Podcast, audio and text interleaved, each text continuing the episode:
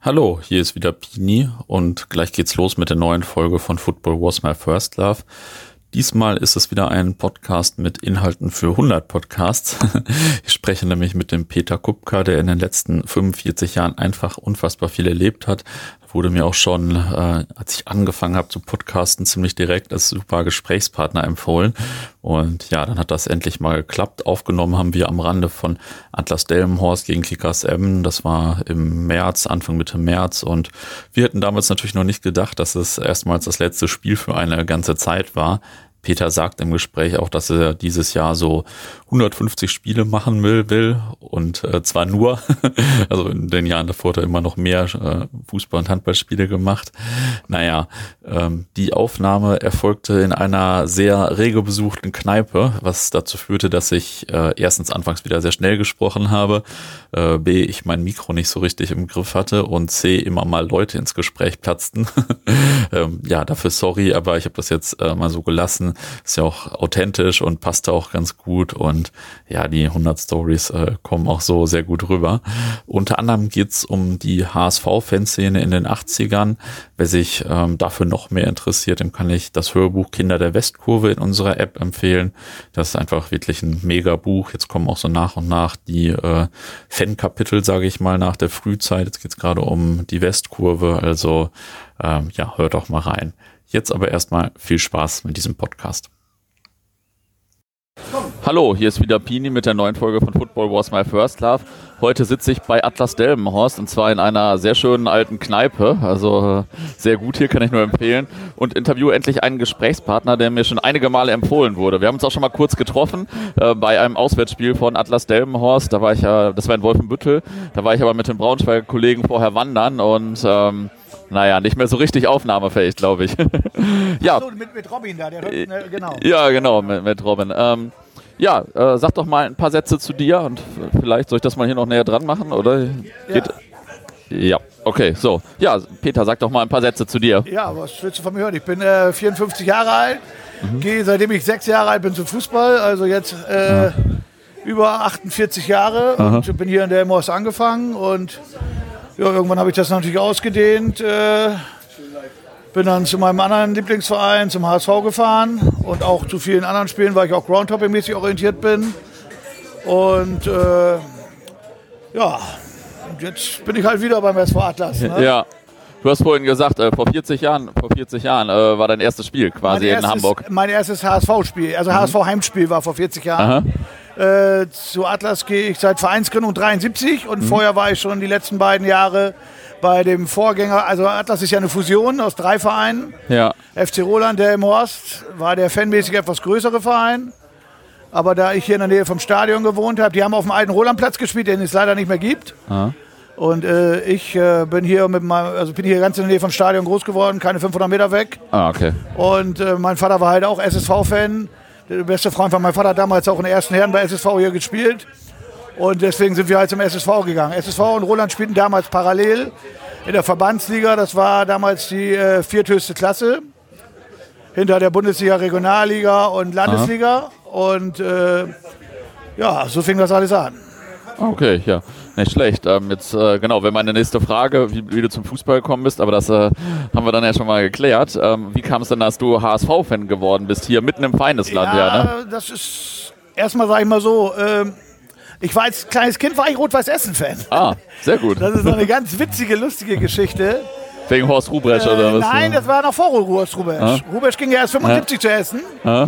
Aber es war halt immer so, mein Vater war ein Fußballverrückter, der war auf jedem Fußballplatz in der im Horst zu Hause und äh, wir waren eigentlich jedes Wochenende unterwegs. Und als ich klein war, hat mich das fast noch so ein bisschen genervt. Aha. Weil äh, es war halt immer relativ langatmig und, äh, und naja, manchmal wurde mir das zu lang.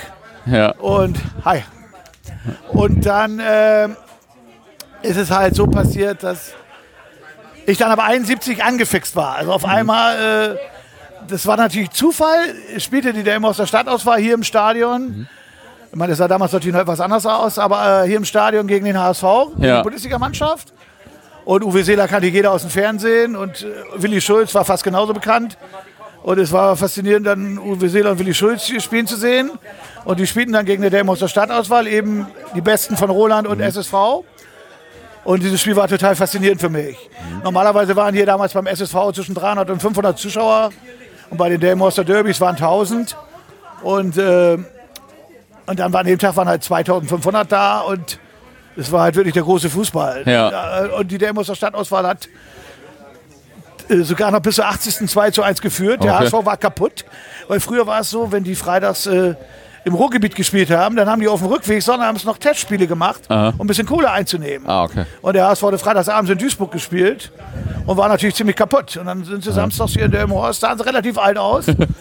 und äh, okay, am Ende hat der HSV noch 3-2 gewonnen, und, aber ich war halt total angefixt. Aha. Und äh, ja, von dem Tag an war ich, war es halt um, war ich Fußballfan. Ja. Und Ja, okay. äh, ja, und mein Vater, obwohl ich mich vorher nicht groß im Fußball interessierte, hatte in meinem Zimmer, in meinem Kinderzimmer, ein Mannschaftsbild und so ein Wappen von Rot-Weiß Essen aufgehangen. Weil es gab damals so komische Smarties.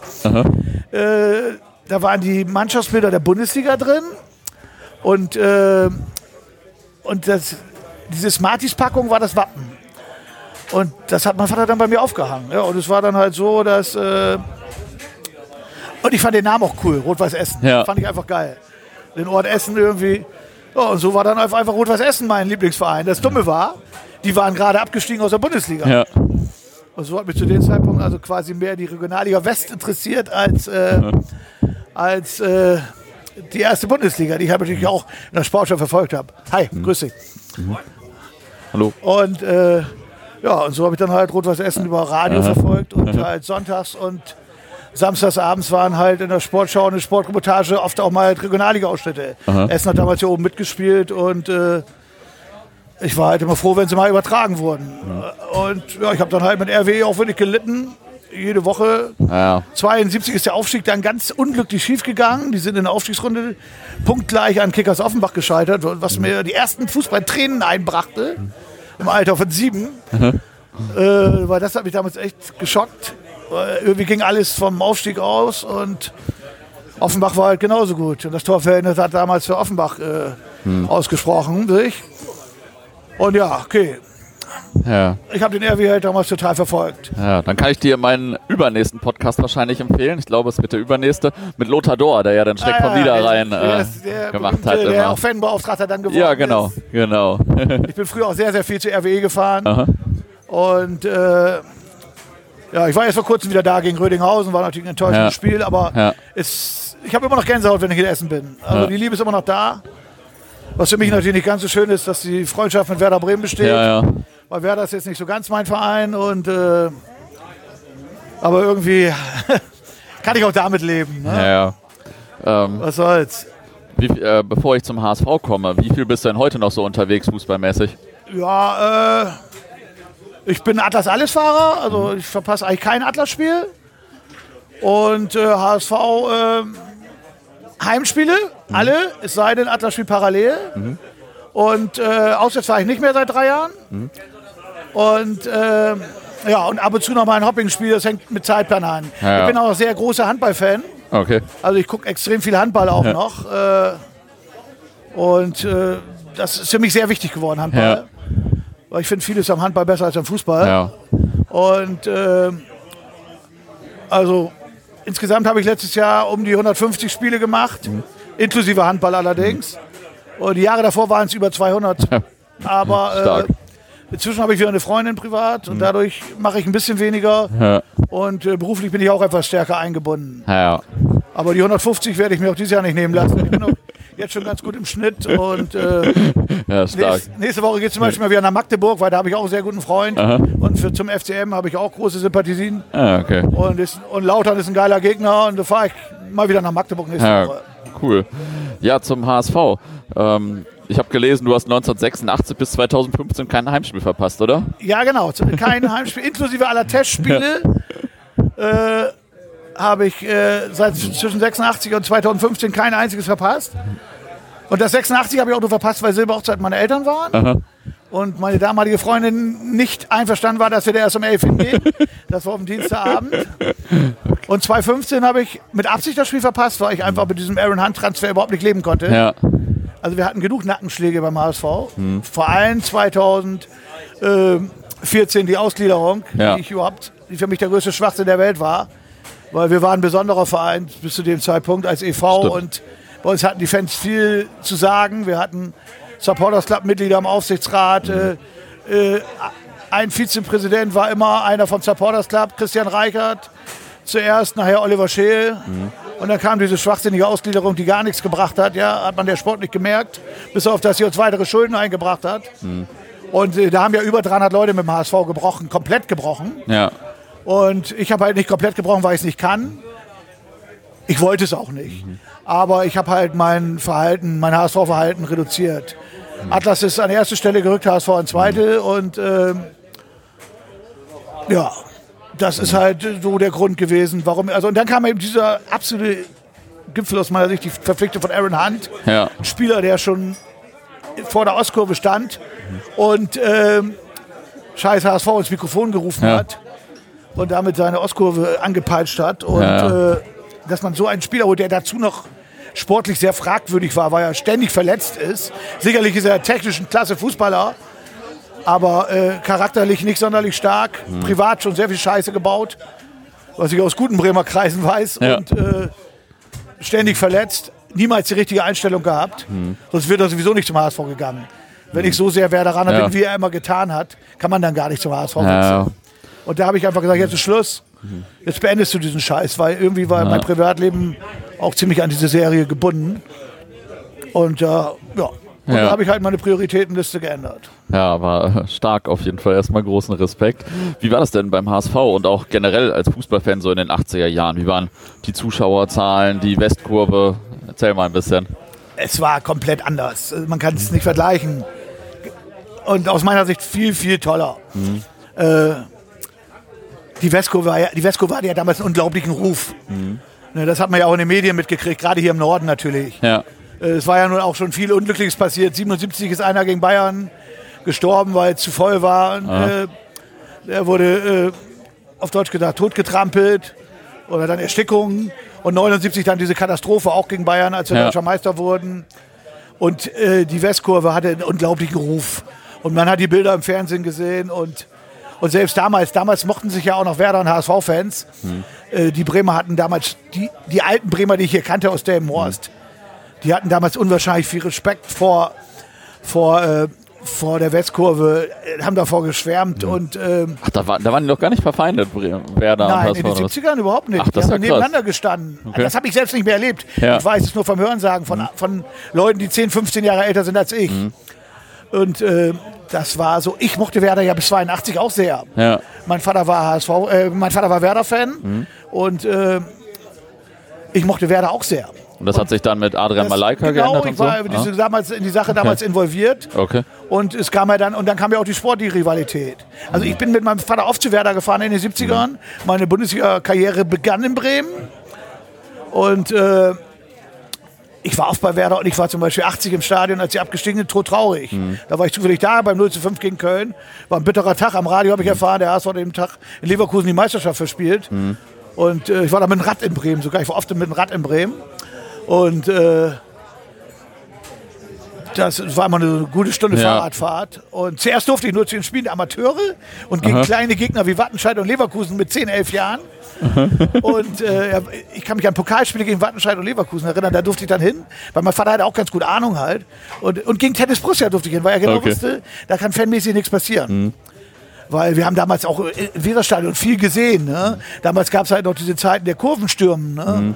Also ich habe gesehen, wie äh, die Kölner die Bremer Kurve gestürmt haben. Ich Okay. habe gesehen, wie die Bremer die Braunschweiger und die Kölner Kurve gestürmt haben. Das war natürlich ein anderes Spiel. und, äh, und mein Vater wusste, was los ist. Ja. Und deswegen durfte ich halt als Kind nur zu den Spielen von Werder Amateure fahren oder eben äh, zu den Spielen äh, gegen wirklich Gegner, wo wusste, dass kein Potenzial ist. Und äh, ja, oder wenn er halt mit war. Ne? Ja. Wie Und, war denn dieser Tag mit Adrian Malaika? Ja, der Tag mit Adrian Malaika war, äh, er war schon krass. Es, das Ganze hat ja die Vorgeschichte gehabt. Äh, Im August äh, 82 gab es ja das Bundesligaspiel. Auf dem Mittwochabend äh, 1-1. Äh, Und äh, ja, da waren die Bremer. Die Bremer waren ja nie viel, mhm. aber die Bremer waren immer verdammt mutig und gut. Mhm. Auch schon, als sie die Essener noch nicht als Freunde hatten. Mhm. Und 82 war es halt so, Werder spielte auf Mittwochabend, da waren sie glaube ich noch nicht mal 500, da waren sie vielleicht 300. Mhm. Und äh, seit Ende der 70er gab es ja halt die Gewalt zwischen den beiden Vereinen. Ja. Und äh, dann äh, ist es halt so gekommen, die Bremer waren an dem Tag clever, sind mit der S-Bahn durch Stellingen durchgefahren, sind in Eidelstedt ausgestiegen und haben alle möglichen HSVer umgehauen, Aha. die normalo HSVer, die auf dem Weg zum Stadion waren. Und haben natürlich auch ein paar erwischt, die etwas anders orientiert waren. Mhm. Und, und in der Westkurve war natürlich total vor dem Spiel eine richtig heiße Stimmung. So nach dem Motto, es waren etliche angeschlagene, ja. angeschlagene HSVer da, die auch teilweise echt krasse Verletzungen hatten. Und äh, ja, Ergebnis war, dass dann schon etliche Hamburger raus sind in der Halbzeit mhm. und versucht haben, in die Ostkurve reinzukommen. Okay. Und äh, haben damit mit, mit Kuhfuß und alles und die Bremer sind dann aus ihrem Block auch raus und dann gab es quasi in den Eingängen zum Volksparkstadion gab es natürlich nur Leuchtkugelschießereien, weil die Zäune okay. dazwischen waren. Hm. Und nach dem Spiel sind die Bremer unter Polizeischutz heile zum Bahnhof gebracht worden. Und an dem Tag kann man sagen, war Werder der klare Gewinner. Ne? Sie mhm. haben vor dem Spiel etliche Hamburger weggehauen mhm. und haben selbst nichts eingefangen. Ja, das hat natürlich Hamburg gewurmt. Weil, ja, und dann gab es dieses Pokalspiel. Ich glaube, zehn Wochen später so um den Dreh, mhm. im Oktober irgendwann, vielleicht auch nur acht Wochen später. Ja, dann hat Hamburg sich natürlich ganz anders aufgestellt. Damals gab es in Hamburg ja mehrere Szenen. Einmal gab es die Skinheads und die Leute, die schon in Zivil fuhren. Mhm. Und da gab es halt die Kuttenszene. Mhm. Und äh, ja, und dann hat man sich halt so abgesprochen, 500 auf Deutsch gesagt, von den äh, Skins und so waren in Stelling mhm. und dann ähnliche Mengen waren im Umkreis von Eidelstedt verteilt. Mhm. Polizei war ja noch nicht sehr gut organisiert, sie war präsent, aber ja. völlig planlos halt. Ja. Zumindest planlos, nicht völlig. Mhm. Und ja, naja, und dann ging es so, die Bremer spielten dieselbe Schiene, fuhren wieder durch Stelling. Mhm. Und bis Eidelstedt, also ich persönlich war auch in Stelling, bei den, ich bin damals schon ohne Kutte gefahren. Und äh, Kutte habe ich nur eigentlich zwei Jahre gefahren, oder eineinhalb Jahre von, von 80 bis, bis Ende 81. Und äh, ja, und es war dann halt so, Eidelstedt raus. Und dann gab es wohl ein ziemlich offenes Match mhm. von Eidelstedt bis zum Stadion. Ja, und, die, und wir in Stelling, damals gab es noch keine Shuttlebusse, nix. Und wer sich in Hamburg auskennt, weiß, dass es nicht ganz so nah ist. Ja. Wir im Laufschritt von Stelling äh, Richtung Volkspark, weil wir wussten, die Bremer sind durch. Mhm. Ja, und dann sind sie natürlich ins offene Messer gelaufen. Die kamen von Eidelstedt, wurden quasi von unseren Kunden gejagt mhm. und wir kamen von vorne. Ja. ja, und dann ist Bremen natürlich nur noch gelaufen. Und teilweise sind sie halt vor der Ostkurve in so ein komisches kleines Waldstück rein. Mhm. Ja, und dann haben wir irgend, irgendwelche Idioten mit Pflastersteinen geworfen. Ja. Und äh, ja, und dann ist einer sehr, sehr unglücklich gelandet. Ich glaube bis heute noch nicht, dass derjenige weiß, der diesen Stein geworfen hat, dass mhm. er den tödlichen Stein geworfen hat. Ja, krass. Und ja, und dann, okay, nach dem Spiel war da natürlich wieder Polizei alles halbwegs im Griff gehabt. Ja, und dann begann für mich hier der Spießrutenlauf, weil ein paar Bremer, die mich kannten von Atlas, mhm. haben mich und einen anderen Delmoster Kumpel, der auch HSVer war, dabei gesehen. Ja, und auf einmal waren wir hier die Most Wanted ah. Persons ah. in der Most. Ja, und schon am Donnerstag darauf, in der Disco, sind wir von fünf Leuten äh, aus der Disco gezogen worden. Ah. Und äh, ja, auf Deutsch gesagt, zusammengeschlagen worden. Also, wir haben uns in die Pissrinne getreten. Ja. Und äh, ja, also der Discoabend war nach einer halben Stunde für mich beendet, mit Blessuren und vollgepissten Klamotten auf Deutsch ja, gesagt. Krass. Ja. Von da war die Sache dann halbwegs wieder abgehakt. Ja. Aber es war dann halt so, äh, man hat sich ja bei Atlas dann auch wieder begegnet und äh, aber es war natürlich nie mehr so, wie es vorher war. Ja, das wir, haben da, wir sind nachher, ich sag mal so, es hat sich dann über die Atlas-Schiene wieder gebessert. Und wir sind auch sogar wieder zusammen zu Länderspielen gefahren. Mhm. Und mit einigen von denen habe ich heute noch Kontakt. Die Leute, die halt mhm. beim Fußball geblieben sind. Ja. Aber äh, dann kam in derselben Saison ja noch auf, dass Werder zum sportlichen Rivalen wurde. Ja, das stimmt. Und äh, ja, am Ende haben wir zum Glück die Meisterschaft geholt. Äh, 83. Und da an dem Tag, der endete auch nicht allzu gut für mich. Mhm. Auch wieder in Delmhorst, in derselben Disco, Okay. mit ähnlichen Schlägereien, die zwar nicht in der Pissrille endeten, aber äh, auch mit Blessuren. Aber das waren dann wieder andere. Das waren aber keine aus meinem engeren Bekanntenkreis. Es war halt bekannt. Ich war in Ja. Delmhorst bekannt, mein Kumpel auch. Und, und wir haben auch zu Gruschneuzig die HSV-Meisterschaft gefeiert. Ja. Und äh, das war, ist halt so. War auf jeden Fall eine raue Zeit in den 80ern, Es oder? war eine total raue Zeit. Ja. Also es war äh, Kurvenstürme und äh, nur das Gute war, es gab noch keine Medien. Ja. Ne? Es gab kaum Medien. Allein was ich in der Zweitligasaison in Bremen, damals mochte ich Werder noch, das war ja wieder, wir gehen jetzt wieder ein bisschen zurück. Ich bin damals sogar ein paar Mal mit Werder gefahren, weil ich halt diese Kumpels von Atlas hatte. Und was ich da bei der Zweitliga, was ich da zum Beispiel Hannover hat in der Saison zweimal in Bremen gespielt und zweimal Bremen völlig auseinandergenommen Okay. die waren bedeutend mehr als Werder. Und äh, was sich damals abgespielt hat, dann war ich wieder mit Werder in Osnabrück. Die Bremer haben dann wieder Osnabrück auseinandergenommen. Okay. Und mit Werder war ich auch in Kiel. Und es war damals, es war ganz anders. Ich habe hab auch an, andere, ganz andere extreme Schlägereien gesehen. Und wenn es nur, ich mach mal, ich habe mal eine Schlägerei gesehen, 80 Nürnberger gegen 80 60er am Würzburger Bahnhof. Ohne einen Polizisten. Heute alles undenkbar. Ja, das stimmt. Das stimmt. war alles der- Die Nürnberger kamen von irgendeinem Auswärtsspiel. Die 60er hatten ein Heimspiel gegen, gegen HSV. Es gab aber wohl unglaublich viele 60er in Nürnberg, äh, in Würzburg. Und das. äh, Oder wenn ich an Ausschreitungen denke, beim Pokalendspiel 82, äh, als Bayern und Bochum nur auf die Fresse gekriegt haben von der Allianz Hamburg, Frankfurt, Schalke, Nürnberg. Ne, da gab es einen Waffenstillstand zwischen Schalke und HSV an dem Tag vorher schon ausgehandelt. Und äh, was sich um dieses Pokalendspiel 82 in Nürnberg, das berühmte Dieter Höhnes Turban-Gedächtnisendspiel, abgespielt hat, Ja. das ist unfassbar. Aber es gab keine Medien, es gab kaum Geschichten. Die es, äh, und deswegen ist es halt nicht so, wenn sowas heute passieren würde, würde die Ja. Welt durchdrehen. Ja, ja, also gerade im Moment kann man sich das ja ganz gut vorstellen, weil das ja schon nach Beschimpfungen gerade ziemlich krass ist. Ja, ich habe da was mitgekriegt.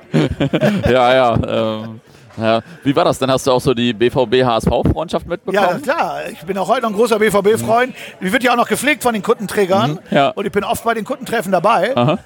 Äh, ich habe den BVB geliebt, weil äh, ich liebe ihn heute noch in gewisser Hinsicht. Äh, obwohl er mich manchmal nervt, wenn er grundsätzlich gegen Werder nicht gewinnt, was sie ja, Ja, sehr gut drauf haben. Das ist so. Ähm, aber äh, die Freundschaft habe ich total geschätzt.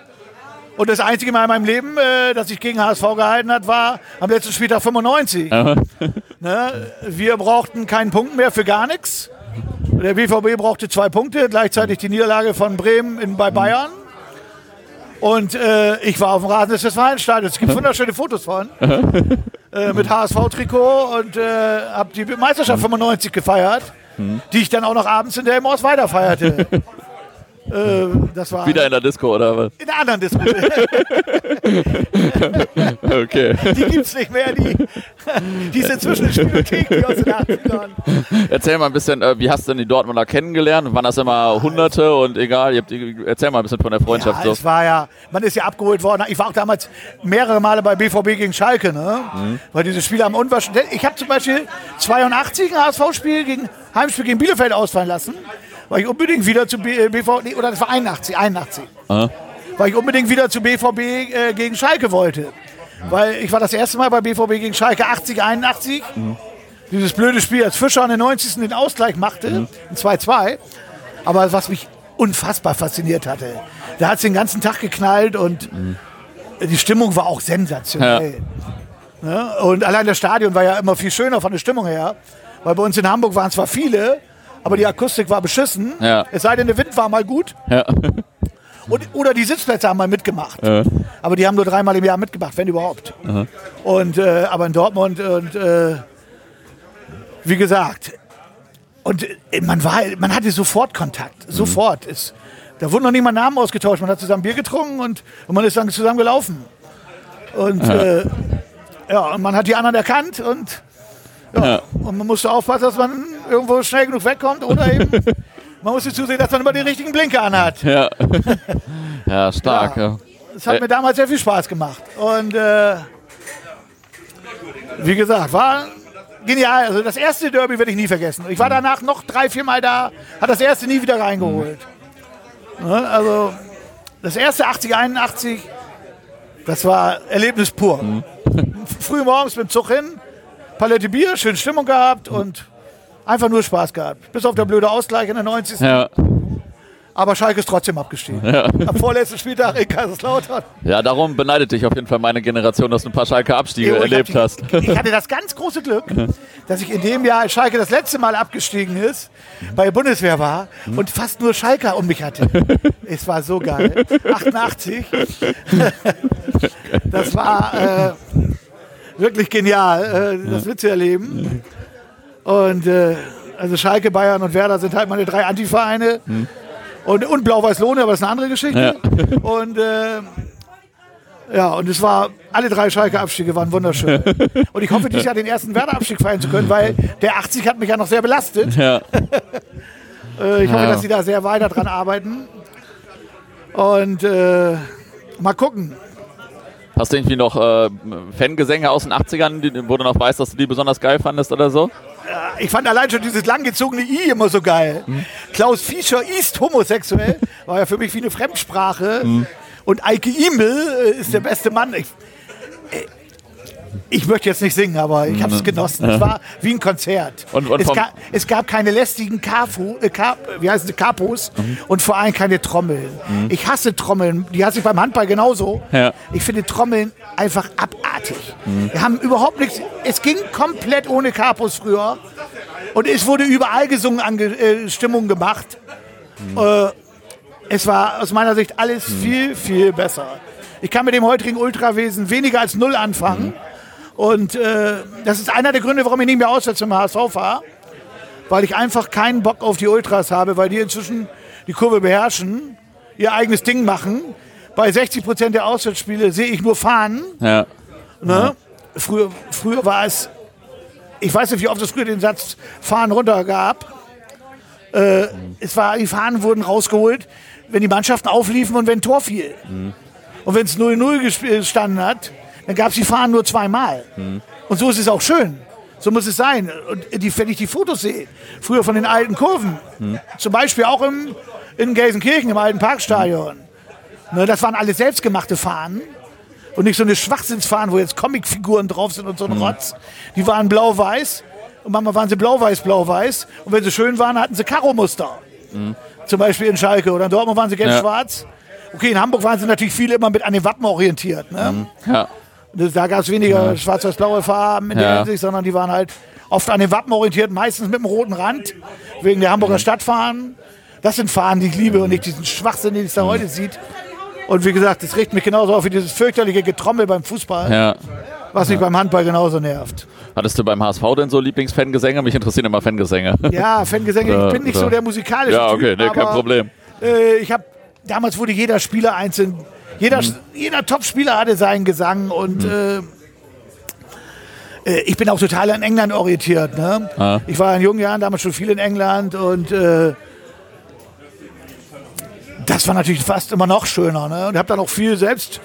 Also wir haben ja auch hier selbst die Lieder über Atlas, wir waren bei mhm. Atlas sehr kreativ, was das Singen betrifft. Mhm. Wir hatten wirklich gut, wir hatten damals ja eine tolle Szene in den 70ern bis Anfang der 80er.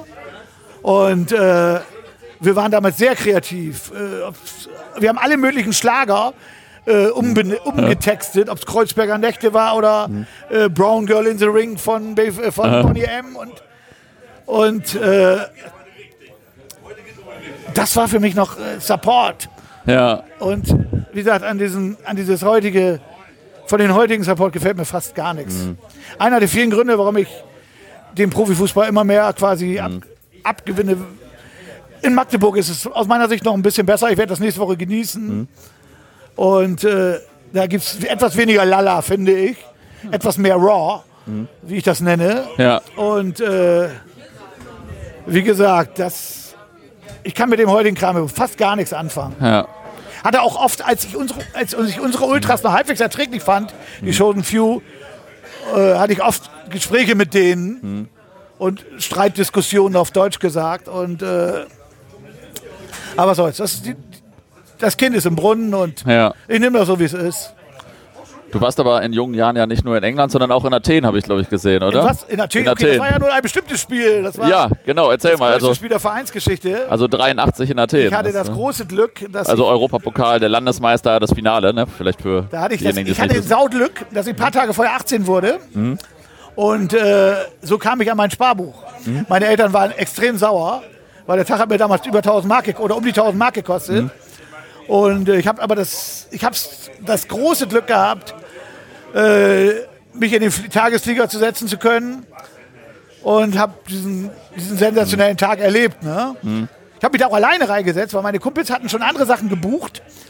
Das hatte eigentlich den Grund, äh, ich war ja nur schon 80 Grad angefangen und da war ja das Finale gegen Forest ja. in Madrid.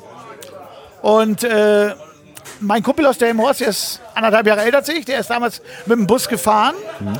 Ich habe meine Eltern nicht überreden können, was ja auch relativ verständlich ist, dass man einen 15-Jährigen nicht mal einmal durch, durch Europa fahren lässt mit dem Bus. Und, äh, und ich weiß, bei den Heimspielen zuvor gab es Flugblätter ohne Ende, Charterflug nach Madrid mhm. und wurde immer billiger. 500, 400, 350. Mhm. Und Athen hat der HSV eigentlich anfangs nur, oder das Drumherum nur zwei Flieger angeboten, die relativ teuer waren. Viele haben damals schon über Ostberlin gebucht gehabt. Okay. Hm. Ne, die sind dann irgendwie mit Interflug geflogen. Und äh, da hatte ich aber keinen Bock drauf. Und äh, nun hatte ich gehofft, dass auch noch was Günstiges kam. Und dann auf einmal sind mir die Fälle davon geschwommen. Und dann habe ich, glaube ich, anderthalb Wochen vorher den Tagesflieger gebucht, der noch da war, den relativ mhm. teuren. Ich glaube 899 Mark inklusive Karte und Stadtrundfahrt, das war so alles. Und äh, ja, und bin dann auch alleine rein, weil meine Kumpels damals äh, über Ostberlin geflogen sind. Ja. Und es gab noch keine Handys und nichts. Und ja, was bei uns noch drin war, war ein Mittagessen im Hafen Piräus mit St wieder Stadtrundfahrt, mit, mit Mittagessen in Piräus. Schön, äh, es gab kein Gyros, überraschenderweise. Mhm. äh, auf jeden Fall äh, war es ein faszinierender Tag. Wir sind, es war schon der Hammer. Du kommst in Athen an am, Flug, am Flughafen und da war es gesetzlos. Mhm. Es kam alle fünf Minuten eine Maschine mit äh, Juventus-Fans. Ich weiß nicht, wie wenig Maschinen aus Hamburg da waren. Ich, aus Hamburg glaube ich nur zwei und ein paar aus Ostberlin. Mhm. Und, äh, und es kam alle fünf Minuten der ganz, also ganz Athen war, es waren 50.000 Italiener da. Mhm. Und es war, die haben ein unglaubliches Spektakel veranstaltet. Ja. Also mehr auswärts kann man nicht spielen, als wir an dem Tag gespielt haben. Ja. Und äh, ja, dann war es halt so, ich war dann den Tag über in Piräus nach der Stadtrundfahrt, die sehr schön war. Habe mir natürlich auch einen kleinen gegönnt. Der Flieger war damals noch alles umsonst, mhm. bei dem exquisiten Flieger. Damals habe ich auch noch viel ausprobiert, alkoholtechnisch. Und äh, ja, dann zum Stadion hin. Ich wollte unbedingt meinen damaligen besten Hamburger Kumpel treffen. Der war über aus Berlin geflogen. Aber das Blöde war, wir haben sofort 5000 Karten gekriegt mhm. und die waren auch noch in vier drei oder vier verschiedene Bereiche. Okay. Ja. ja. Also ich bin dann in einem Block geraten, äh, wo die zum Glück die kaputten waren. Ich hatte das große Glück, dass der, die Zugfahrer, die Brussenfront ist ja damals zusammengefahren mit unseren Leuten mit dem Zug. Also etliche Teile der Brussenfront, über 20 Mann, glaube ich. Und äh, unsere Leute, der HSV hat in Lautern gespielt, am Samstag davor, da war ich auch mit dem Zug. Und die sind von da aus direkt mit dem Zug gefahren. Also eine Mammutreise über alle möglichen Herrenländer. Ja. Und haben wir auch unglaublich viel erlebt unterwegs. Ich habe so viele lustige Geschichten über diese Zugreise schon gehört. Und ich habe zum Glück dieselben Karten gehabt wie der Block, also da, wo wirklich die beste Stimmung war. Mhm. Und äh, damals konnte man ja auch noch schön, mal, durchsucht wurde man gar nicht. Ja. Man konnte mit Leucht, Leuchtspur schießen, so viel man wollte. Und äh, aber es war natürlich der Hammer. Es war mehr als ein Juve-Heimspiel. Mhm. 50.000 Italiener gegen drei kleine HSV-Blöcke. Ja. Und, äh, und ich habe das erste Mal sowas erlebt, weil ich bin nie vorher mit italienischem Fußball konfrontiert worden. Mhm. Vorher hatten wir keine Europapokalgegner in Hamburg. Man, zu dem Zeitpunkt hatte ich sowieso, glaube ich, erst drei Auswärtsspiele gehabt. Mhm. Ich war dieses Gewaltspiel vom HSV in Arnheim gegen Utrecht. Mhm. Dann war ich in Neuchâtel mal, eine sehr geile Auswärtsfahrt. Und das Finale 82 in Göteborg. UEFA-Pokal Hin- und Rückspiel. Das waren meine drei Europacup-Auswärtsspiele vorher. Mhm. Und äh, ja, und das Spiel war natürlich der absolute Hammer. Wir, haben, wir waren besser als Juve, haben verdient gewonnen nach großem Kampf und haben unglaublich abgefeiert. Und ja, und dann hat es dann auch noch am Rand des Stadions ganz gut geknallt. Ja. Also unsere Gewaltfraktion da auf irgendwelche da Ultras, also es hat da ganz Polizei war da auch kaum, also es hat da ganz, aber das war mir zu heiß. Als ich diese dubiosen Italiener gesehen habe, da fehlte mir damals der Mut, trotz Alkohol. Ich habe diese Schränke aus Italien gesehen und diese Liga hatte ich damals nicht. Ja. Ich war damals ein sehr schmächtiger, zarter Mensch, der auch nie Kampfsport gemacht hat. Und äh, da habe ich mich wirklich an die Seite gestellt und äh, habe auch meine HSV-Schale eingesteckt. So gut wie möglich ihn versteckt. Das war mir zu heiß. Ja, und bin dann mehr als glücklich zum Busplatz zurück. Und dann kam auf einmal was völlig anderes. Ich dachte wirklich, da gibt es jetzt auch Ärger. Und dann haben uns die Juve Normalo-Fans alle gratuliert. Es war der Hammer. Also ich habe da heute noch Gänsehaut, wenn ich drüber nachdenke. Weil seitdem ist auch Juve schon immer mein Verein gewesen in Italien. Gewiss, mit einer gewissen Sympathie für Lazio. Äh, ich werde dieses nie vergessen, weil die waren so sportlich faire Verlierer. Ich meine, die konnten kaum Englisch, aber die Englisch konnten, haben einfach nur gesagt, deserved und Ja. gratulation und äh, going to win the World Cup in Tokio. Aha. Und, äh, und ich weiß noch, ich bin in den Bus gegangen, habe nur geheult vor Freude und Ja, es war faszinierend. Und, das kann ich mir vorstellen. und dann ging es zum Flughafen zurück. Und am Flughafen hat man Stecknadeln fallen hören. Die Juve-Fans waren einfach nur traurig und haben den Mund gehalten. Er war, alle fünf Minuten ging dann wieder ein Flieger in die Luft. Die sind weggeflogen. Ja. Und ab und zu gab es noch ein paar grölende, besoffene Hamburger, aber es waren nicht viele. Es war ein Chaos. Also man Ja. kann es sich nicht vorstellen. Es gab null Kontrollen, keinster Weise. Es sind nur diese Massen weggeflogen worden. Und ja, ich bin da Freude ja, krass.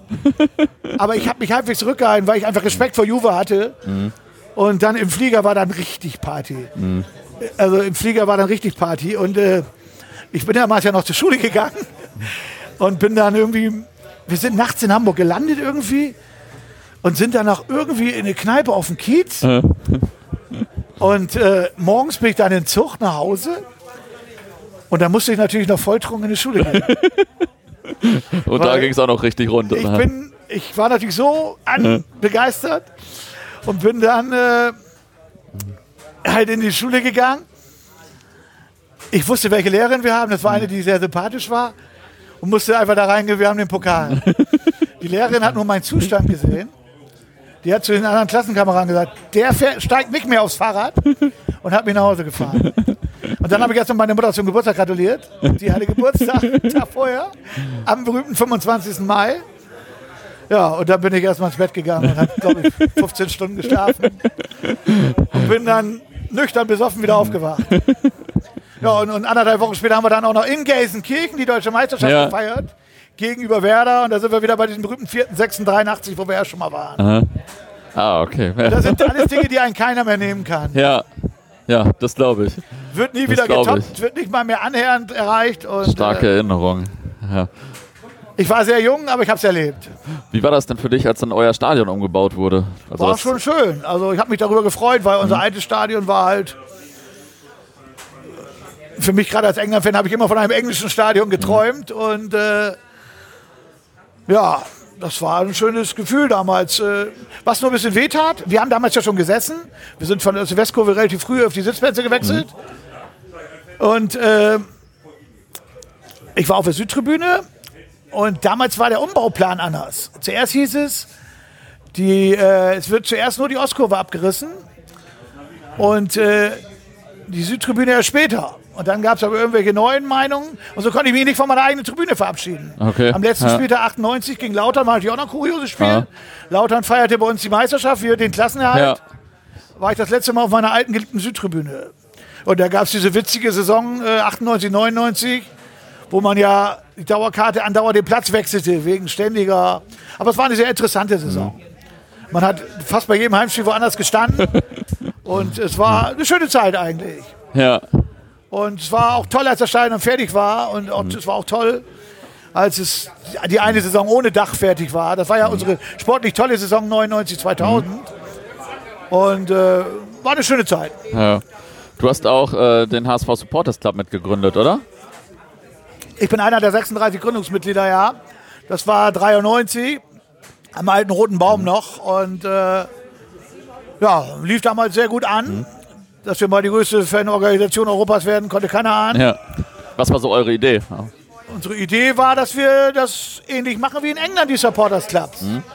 Ne, dass wir näher am Verein dran sind, dass wir den Verein unterstützen, supporten. Mhm. Äh, wir haben sie auch, damals war es ja noch nicht in, dass die Fans Mitglied ihres Vereins wurden. Ja, ich meine, ich bin schon 86 eingetreten, aber äh, ich weiß nicht, wie Mitglieder der HSV damals hatte. Ich glaube, 4000 davon waren aber über 2000 Sportler. Sportler, ja. Und äh, war eine tolle Zeit. Die, die, Anfangszeit, als wir alles noch selbst gemacht haben. Mhm. Als wir unsere Zeitung noch selbst gemacht haben. Mhm. Ich habe da auch für die Zeitung geschrieben, mhm. oft.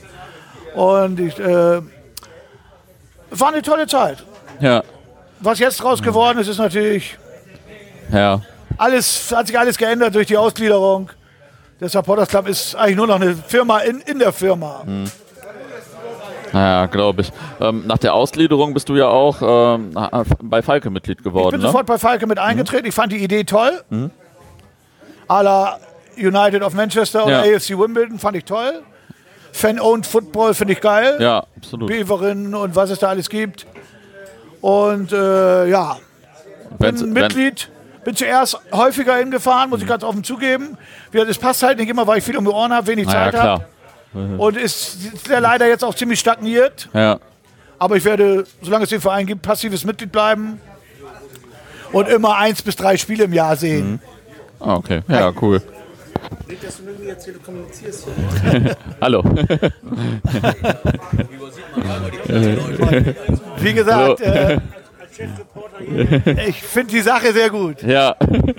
ähm, dann komme ich jetzt mal zu Atlas Delmenhorst, ja. äh, dem zweiten Thema oder dritten Thema schon. Ähm, ja, wir sitzen jetzt ja hier, der Verein, hast du vorhin auch schon gesagt, hat eine bewegende Geschichte. Was war so die beste Zeit vielleicht? Sportlich oder fanmäßig? Beides.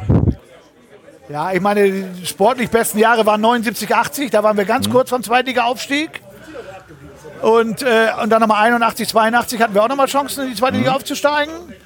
Und damals war es ja noch die dritte Liga halt, äh, die Oberliga Nord. Und da haben wir sehr, sehr geilen Fußball gespielt. Mhm. Und äh, ja, und ich sag mal, fanmäßig war natürlich die Zeit von 75 bis 80 sehr genial. Wie viele wart ihr da so? Äh, ja, bei Heimspielen haben bis zu 120 Leute supportet. Okay. Und auswärts waren wir auch immer sehr gut. Ja. Und äh, ja, und natürlich jetzt beim neuen SV Atlas. Ne, da mhm sind wir fanmäßig auch nicht die schlechtesten. Da war die Neugründung 2012, ne? Ähm, genau. Im warst, April warst du da auch involviert irgendwie oder wie kam das überhaupt zu der Gründung vielleicht? Ja, das ist ich denke, die meisten so meiner Hörer wissen das gar nicht Atlas. so. Atlas war ja abhängig von der Firma Atlas. Mhm. Atlas Bagger, damals war es ja noch erlaubt. Es war ja kurz vor, als Eintracht Braunschweig Jägermeister Braunschweig ja. werden sollte. Äh, also in Delmhorst gab es ja immer diese zwei Mannschaften, von denen ich erst schon erzählt habe, der SSV Delmhorst mhm. und Roland Delmhorst, mhm. die eigentlich immer in der vierten Liga in der Verbandsliga spielten, aber leider nie den Aufstieg in die Landesliga Niedersachsen geschafft haben. Und äh, ja, und Anfang der 70er dümpelten die ziemlich dahin. Mhm. Und es wurde der Lautruf in Delmhorst nach einer, einer Fußballkraft. Mhm. Und, äh, aber Roland wollte nicht unbedingt. SSV war immer bereit, mhm. aber Roland wollte seinen eigenen Status behandeln, weil sie auch ein bisschen kultiger waren. Ja. Und äh, ja, dann kam Atlas, äh, kam SSV aber auf die Idee, mit dem TV Jahn zu mhm. fusionieren. Jahn ist ein Traditionsverein, die Frauen sind auch schon in der Bundesliga gewesen und mhm. die waren in den 60ern sehr gut, vor meiner Zeit. Und äh, ja, dann hat Roland Angst gekriegt, dass sie auf einmal das fünfte Rad am Wagen sind. Und dann hat Roland gesagt, wir machen es doch.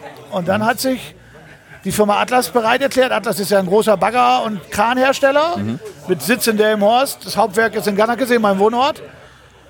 Aber der Firmenleitung ist halt in Delmenhorst. Und der, die haben sich erklärt, da sehr viel Geld reinzustecken. Und Bedingung war halt, der Verein heißt so, wie wir heißen. Mhm. So kam, ist der Name SV Atlas entstanden. Ja, ja. ja und dann ging das äh, 73 los. Und dann hat Atlas ja sehr viel Geld reingesteckt und es wurden unzählige Ex-Profis geholt. Mhm. Ne? Also es war auf Deutsch gesagt eine Söldnertruppe, wenn man es so sieht. Ja.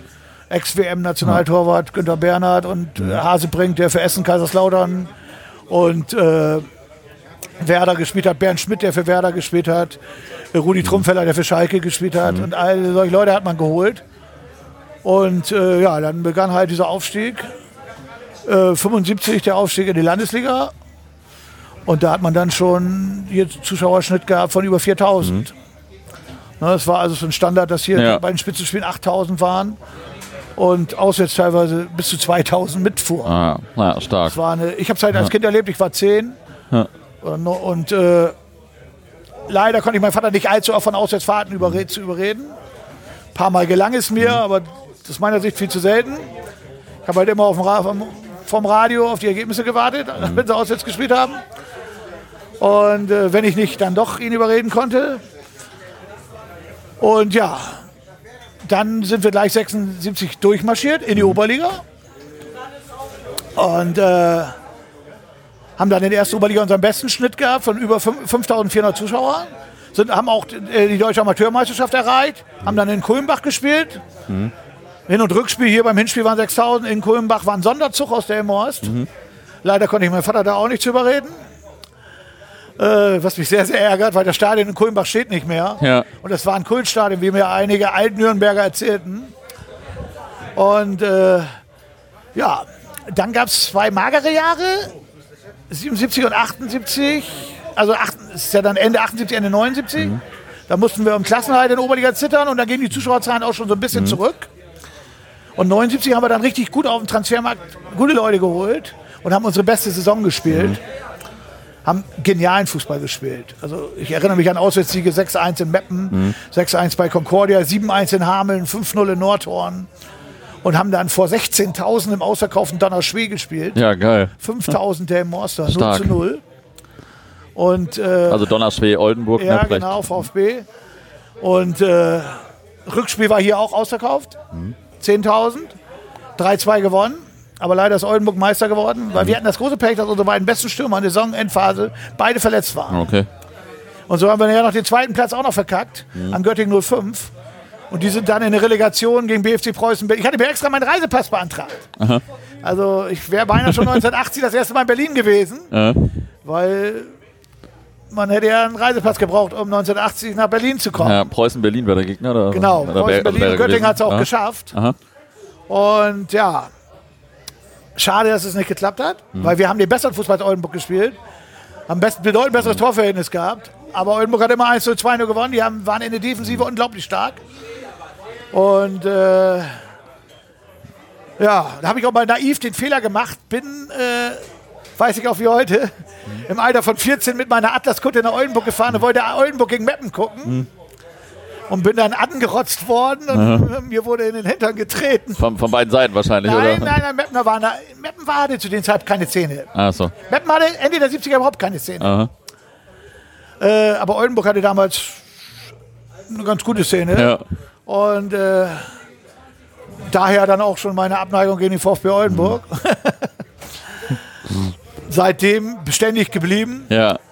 Und äh, ja, wie gesagt, dann gab es leider das Problem, dass es Anfang der 80er Probleme gab bei dem Baggerhersteller Atlas und das Sponsoring zurückgezogen wurde. Wir haben dann zwar 82 noch mal eine tolle Saison gespielt, haben auch noch mal ein bisschen an der Aufstiegsrunde, da war ja ein neuer Modus. Meister steht nicht mehr direkt auf, es gab eine Aufstiegsrunde. Nachher ist Arminia Hannover an Tuschloss Neuhaus und Lüttringhausen gescheitert. Da sah ich sogar noch in Münster das Spiel Arminia gegen Lüttringhausen. Vor sehr guter Kulisse. Äh, ja, und dann ging es richtig bergab. 83 abgestiegen aus Oberliga. Dann haben wir 84 den Wiederaufstieg verpasst. Und dann 86 sind wir nochmal wieder aufgestiegen, aber da war hier die Euphorie weg. Dann waren wir froh, wenn wir mal über 1000 Zuschauer hatten. Ja, okay. Ne, Von da ab waren wir eigentlich auch eine graue Maus geworden. Ah, ja. Wir hatten immer so ein paar kaputte. Also wir sind ab und zu mal auswärts aufgefallen, aber da waren wir aber dann 15 Mann, Ja. sind durch Trunkenheit und Pöbeleien aufgefallen und waren auch, wenn es Leute gab, die, die Streit wollten, Ja. gar nicht abgeneigt. Aber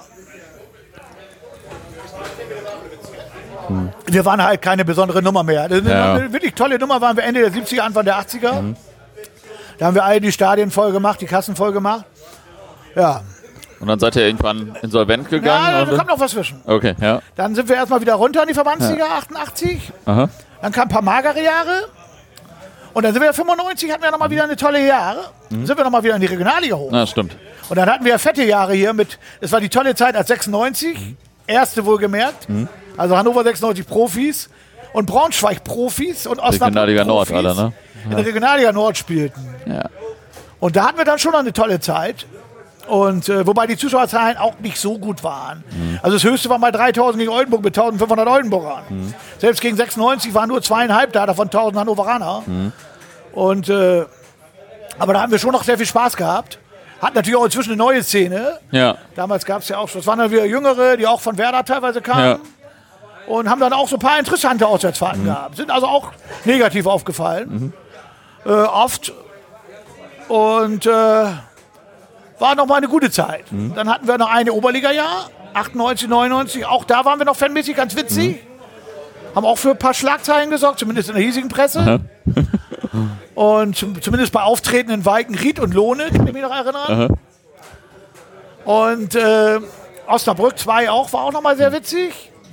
Da meinten auch so ein paar Osnabrücker, dass sie uns nicht mochten. Und äh, ja, und dann hat sich der Verein freiwillig zurückgezogen. Aus der Oberliga in die Verbandsliga, mhm. die damals in der Sachsenliga hieß. Weil Atlas dann da komplett das Geld rausgezogen hat. Und dann wurde der Verein umbenannt in Delmhorster SC. Und dann haben wir noch drei bescheidene Verbandsjahre gehabt. Mhm. Zuschauerschnitt 200, sag ich mal.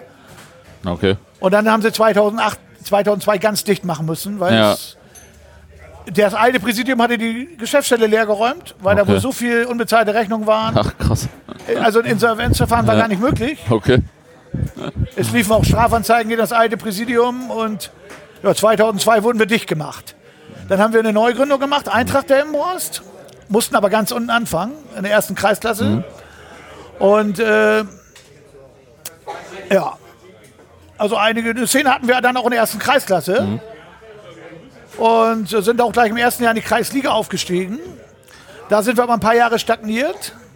Ja, und dann sind uns ja auch die Sponsoren weggelaufen. Mhm. Und dann haben wir ein Jahr gar nicht am Punktspielbetrieb teilgenommen. Da ich, war für mich, da bin ich auch aus dem Verein ausgetreten. Mhm. Ja, ein Jahr später, als Eintracht wieder angefangen hat, da hatte ich keinen Bock mehr. Mhm. Mir hatte man zweimal alles weggenommen, 2002 ja. und 2006 oder 2007, ich glaube 2007. Da habe ich gesagt, ich bin raus. Dann hat Eintracht noch eine Kreisklasse rumgedümpelt, aber ohne mich. Und ja, und dann bin ich angerufen worden, 2012, ja, wir wollen Atlas neu machen. Mhm. Nee, 2011 schon ob ich denn nicht mal zur Jahreshauptversammlung kommen wollte. Ich sage, tut mir leid, ich bin kein Eintracht-Mitglied mehr. Mhm. Ja, da war dann hier auch eine Kampfabstimmung bei Eintracht. Wieder Zurückbenennung in Atlas. Mhm. Und da war auch ein Sponsor gekommen, der gesagt hat, wenn wir Atlas heißen, bringe ich Geld mit. Und ja, aber die Leichtathleten haben es verhindert. Mhm. Gut, dann hat das geklappt, nicht 2011. Ja, 2012 bin ich dann wieder angerufen worden. Wir machen es jetzt ohne Eintracht. Mhm. Äh, ob ich dabei bin. Ich sage, wenn es losgeht, bin ich dabei und äh, habe mich aber jetzt an diesen Verhandlungen nicht beteiligt. Ja. Äh, ich habe gesagt, wenn es wieder losgeht, mache ich wieder die Pressearbeit. Mhm. Stadionzeitung mache ich, habe ich ja bei Eintracht hier gemacht, mache ich jetzt hier bei Atlas zum, zum Teil. Mhm. Und äh, ja, und dann ging es aber darum, damals äh, der Fußballverband Delmhorst, oder Fußballkreis Delmhorst hat mit dem Kreis Oldenburg fusioniert. Mhm. Und so mussten wir, äh, hätten wir in der fünften Kreisklasse anfangen müssen. Okay. Okay, und dann ging es darum, Eintracht es sind ja die Spieler von Eintracht wollten ja in den neuen SV Atlas, mhm. aber der Vorstand wollte nicht die Fußballabteilung ausgliedern. Und dann hätte der neue SV Atlas in der fünften Kreisklasse anfangen. Und dann ja. wurde ich auch noch wieder angerufen, weil ich zu dem Eintracht-Präsidenten ganz guten Draht hatte. Ja, und dann konnten wir den mehrere mit Engelzungen überzeugen, dass er seine Fußballabteilung ausgliedert. Mhm. Und dann konnten wir die übernehmen und so konnten wir das Spielrecht von Eintracht in der ersten Kreisklasse übernehmen. Ah, okay. Ja, und dann lief das ja von Anfang an sensationell ja. an. Dann haben wir ein Freundschaftsspiel, wo gemerkt gegen die zweite des VfB Oldenburg angesetzt. Mhm. Im Juli 2012. Wir hatten 600 Eintrittskarten gedruckt. Es kamen 1200 Leute. Ja, stark. Ja. Wir hatten keine Eintrittskarten mehr. Ja, und dann sind wir ja auch äh, mhm. ja, gleich aufgestiegen im ersten Jahr. Und jetzt läuft's. Also hier ist ja heute auch schon wieder ziemlich viel los. aufgestiegen im zweiten Jahr. Ja. Dann hatten wir ein Jahr Pech. Dann hatten wir dieses sensationelle Entscheidungsspiel quasi. Am letzten Spieltag spielten wir beim Spitzenreiter Wildeshausen. Mhm. Ich glaube, sowas gab es im deutschen Fußball niemals. Äh, dass ein Bezirksligaspiel im Vorverkauf ausverkauft ist. Mhm. 4000 Zuschauer, über 2000 Karten waren im Vorverkauf weg in der Morst, mhm. die anderen in Wildeshausen. Ja, stark. Und es gab einen Schwarzvermarkt wie bei Bundesligaspielen. Kollege Linke hat Geschäfte gemacht ohne ja. Äh, Unfassbar. Ja, und dann war dieses Dramat. Es hätte nicht dramatischer werden können. Wir mussten gewinnen. Mhm. Erste Halbzeit war ein Scheißspiel. Zweite Halbzeit machten wir Druck. Gehen in der 70. in Führung. Wildeshausen hat überhaupt keine Torchancen. Mhm. Und dann machen die in der 81. nach dem Standard den Ausgleich. Mhm. Ja, dann hatten wir noch 10 Minuten und haben das Ding nicht mehr reingekriegt. Mhm. Tja, da gab es Tränen. Ein Jahr Bezirksklasse länger, Bezirksliga länger. Mhm. Wildeshausen hat, ist aufgestiegen. Mein Respekt. Wir hatten auf Deutsch gesagt zusammengekaufte Truppe, Wildeshausen. Mhm. Äh, mit eigenem Nachwuchs. Ne? Ja. Und äh, wir waren, es gab zum Glück keine Ausschreitung. Also toi toi, unsere Leute haben sich benommen. Mhm. Und äh, 13 Busse sind zurückgefahren. Mhm. Traurig. Hier, wo wir jetzt gerade sitzen, gab es trotzdem eine Feier. Ja. Und ein Jahr später sind wir durchmarschiert durch die Bezirksliga. Mit einer einzigen Niederlage und zwei Unentschieden. Und noch ein Jahr später, dann ging es in die Landesliga. Dann wurde es ja schon interessanter. Da kamen ja schon mhm. gute Gegner wie Emden und Lohne. Und ja, da sind wir dann glücklich aufgestiegen sehr glücklich, weil Lohne am letzten Spieltag es nicht geschafft hat, mhm. in Bad Rotenfelde zu gewinnen. Sind Aha. wir am letzten Spieltag hier kurioserweise gegen Wildeshausen Aha. aufgestiegen. 2017, witzigerweise wieder an meine Mamas Geburtstag. Diesmal war es der 80. Also 34 Jahre nach Athen. Mhm. Äh, und äh, ja, und seitdem spielen wir in der Oberliga. Ja. jetzt würden wir ganz gerne über kurz und lang in die Regionalliga aufsteigen. Ja. Dieses Jahr hatten wir das tolle Glück, dass wir letztes Jahr in der Sachsen-Pokalsieger geworden, war auch mhm. sehr toll. Das Finale in ein Riedestadion mit mhm. weit über 1000 Delmhorstern gegen Bersenbrück. Und dann haben wir das Los Werder gekriegt, was mir zuerst ein absolutes Dorn im Auge war. Ja. Aber im Nachhinein habe ich es doch genossen. Weil es war schon toll. 12.000 Delmhorster. Mhm. Ich sag mal, von diesen 12.000 waren 6.000 für Werder. Mhm. Die haben sich halt in Delmhorst die Karten besorgt. Aber auch 6.000 Atlas-Fans im ja, Werder-Stadion. Stark. Und wir haben da supportmäßig waren wir wirklich überragend und auch optisch. Mhm. Zwei Blöcke, wir haben ja nur mal zwei Fanszenen hier in der Morst. Mhm. Ein gelb-blauer und ein schwarzer. Ne? Mhm. Und äh, es war ein großartiger Tag. Und an dem Tag habe ich auch gesagt, es gibt auch nette Werder-Fans. Mhm. Kann man sich nicht vorstellen, wenn man ein Spieler Werder gegen HSV guckt. Ja. Aber an diesem Tag habe ich auch viele nette. wenn ich mich aber in einer Kneipe dann schon erzählt habe, dass ich HSV-Fan bin, einer hat komplett das Gespräch sofort beendet. Ja. Mit dem habe ich vorher Spaß gehabt, 20 Minuten mhm. gequatscht, Bier getrunken. Und dann habe ich jetzt gesehen, dass ich nebenbei HSV bin, der ist stumpf weggegangen. Fand ich jetzt auch wieder arschcool. Ja. Sehr konsequent. Und äh, ja. Und so haben wir dann, ja, und dieses Jahr haben wir eine tolle Hinrunde mhm. gespielt. Hatten hier ein geniales Spitzenspiel gegen Hildesheim von über 2000 Zuschauern. Mhm. Zwar eins glücklich gewonnen, aber äh, jetzt geht es halt darum, Hildesheim ist besser als wir. Aber wenn wir einen zweiten Platz machen würden, wäre es natürlich genial. Dann würden ja. wir Relegation spielen. Mein Wunschgegner wäre der Heider SV. Ja. Traditionsverein, tolles Stadion. Und da sehe ich auch sportlich eine Chance. Und es kann natürlich wieder Altona 93 werden. Unser Lieblingsgegner mhm. in Aufstiegsrunden. 86 und 84, äh 76 und 84 hatten wir mit denen schon mhm. zu tun. Äh, ja, oder der bekloppte Hannoversche SC, einer der überflüssigsten Vereine der Welt. Ja. Oder der SSV Jeddelo. Das wäre natürlich irgendwie ein Derby, aber die liegen uns nicht. Mhm. Gegen die verlieren wir ein Testspiel immer so hoch. da verzichte ja. ich lieber auf SSV Jeddelo. Warum habt ihr denn zwei Fanszenen? Ja, das liegt daran, weil ja, die einen, das sind zwar keine Ultras, die nennen sich selbst asoziale, trinkende Fußballfans. Mhm. aber so ein bisschen ultraorientiert und ja, eine Gruppe, aber sie so stehen darauf, dass sie keine Ultras sind. Okay. Mhm. Sind aber eigentlich welche. Mhm, okay. Sie trommeln, sie sind in schwarz. Ja. Aber sie sind offiziell keine Ultras und dann darf ich das auch nicht sagen, weil ja. ich respektiere die ja. Ja. Und äh, dann gab es dann auch so ein paar Meinungsverschiedenheiten mhm. mit normalen Atlas-Fans, sag ich mal. Und äh, ja, und dann haben es hat sich dann auf einmal ein anderer Atlas-Fanclub mhm. gegründet. Und das haben die Schwarzen, also Block H, heißen die nicht gern gesehen. Mhm. Ja, und dann ist so eine Feindschaft entstanden. Mhm. Und die ist auch eskaliert in Melle. In Handgreiflichkeiten, also beim Landesliga-Aufstiegsspiel 2017 in Melle. Mhm. Ja, und dann gab es hier in der besagten Kneipe immer wieder an dem Tisch da rechts mhm. einen Friedensgipfel und seitdem respektiert man sich. Ja, okay. Und aber es ist schade, aber es, es, geht nicht anders. Manchmal werden wir auswärts in einen Block reingezwängt. Mhm. Dann müssen wir nebeneinander stehen, aber eigentlich versuchen wir es zu vermeiden. Ja. Aber ich finde jetzt, ich finde die Jungs trotzdem schon ganz okay. Die machen oft einen relativ guten Support mhm. und äh, und meistens benehmen sie sich auch. Ja. Ne? Ja. Meistens. Ja. ja, man kann Und wir sind halt eher so normallos. Wir sind viele alte Säcke, mhm. viele noch vom alten SV Atlas. Ja. Das ist bei Block halt fast gar nicht der Fall. Das sind drei, vier, die schon in der Endphase des alten SV Atlas dabei waren. Mhm. Aber bei uns sind halt alte Säcke, die schon 73 äh, an dabei waren, mhm. als der erste SV Atlas losging. Ja, das ist natürlich stark. naja, und jetzt sind wir ja heute hier beim Spiel gegen Kickers M. Ne? Sagst, ist auch eine brisante Partie, ne? Bevor wir jetzt hier gleich reingehen. Ja, weil äh, eine alte Rivalität und 2016 hm. Ich grüße dich. und äh, ja, also ich persönlich mag Kickers Emmen sehr mhm. und wir, also unser Fanclub, mhm. mögen die sehr, aber Mapner Ultras ja. und Emder Ultras und unser Block H und deren Freunde aus Essen und Bremen mhm. äh, sind halt gegen diese Freundschaft, die wir nicht ausleben dürfen, die es also nicht gibt. Mhm. ja, nicht schlecht. Ja, bin ich ja mal gleich gespannt, was hier los ist. Ja, wir wollen ähm, rein. Ja, genau. Zum, zum Abschluss noch eine letzte Anekdote. Äh, irgendeine lustige oder interessante Anekdote aus deiner Fankarriere. dann müssen wir hier noch drei Stunden sitzen. Okay, ja, dann vertagen sehr, wir das sehr, sehr einfach. Viele. Wir können uns gerne nochmal zusammensetzen. Ich habe hier auch noch ich eine Reihe noch, Fragen. Ich also, sehr, äh, sehr viel zu erzählen. Ich komme einfach nochmal vorbei, würde ich sagen. Sehr, sehr gerne und äh, es hat Spaß gemacht. Ja, top. Mir auch. Schönes Vielen Dank.